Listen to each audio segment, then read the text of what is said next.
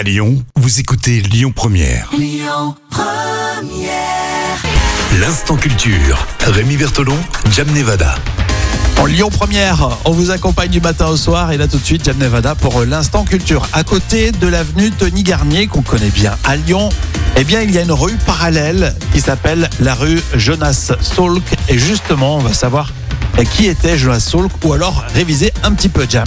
Eh bien, Jonas Edward Salk était un biologiste américain qui est né à New York euh, en 1914 et euh, il est mort en 1995 et c'est lui qui a inventé le premier vaccin contre la poliomyélite. D'accord, donc en plein dans les vaccins, c'est Ah très oui, bien. un vaccin important.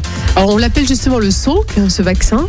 Euh, ça a été l'un des premiers vaccins efficaces contre l'immunisation euh, bah, contre un virus en général. Ah ouais, d'accord. Ouais. Donc il fut euh, essentiel à la campagne, euh, à la campagne pardon, mondiale pour éradiquer la polio, qui était à l'époque une maladie infectieuse les plus meurtrières, surtout chez les enfants, qui faisaient beaucoup de malformations d'ailleurs. Ouais, ouais. Et le vaccin fonctionne sur le principe du virus inactivé, c'est-à-dire que l'injection du virus tué de la poliomyélite permet au corps humain de développer une immunité contre ce virus, mais sans pour autant provoquer la maladie. D'accord, donc à l'époque c'était incroyable. Ah oui, c'était vraiment exceptionnel d'avoir découvert un processus pareil. Et en 1961, euh, Albert Sabin va développer un vaccin euh, administrable par voie orale qui est conçu à partir d'une forme affaiblie du virus. Donc c'est le même système. Ah ouais, d'accord. Ok.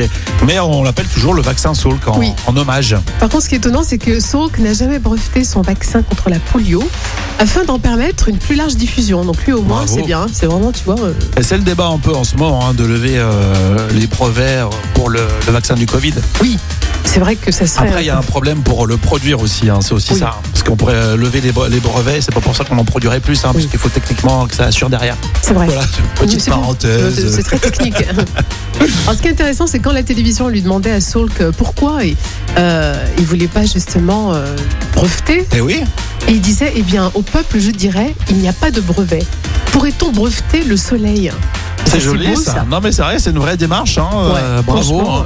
Bravo à Salk. Petit bonus euh, vie privée. Oui, en 1969, Salk rencontre, euh, par l'intermédiaire d'amis communs, Françoise Gillot, qui est une artiste peintre qui a vécu plusieurs années avec Pablo Picasso. Elle a même eu deux enfants avec lui. Euh, et ils se marient en 1970 à Paris. Ils vivent ensemble jusqu'au décès de Salk. D'accord, très bien. Eh bien, merci. Donc, euh, si euh, vous fréquentez particulièrement la rue Jonas Salk, qui est parallèle à l'avenue euh, Tony Garnier, l'occasion de faire une petite parenthèse, et bien sur euh, Salk. C'est ce qu'on fait de temps en temps dans l'instant culture. Évidemment, tout cela, on réécoute euh, sur lyonpremière.fr et sur votre plateforme de podcast.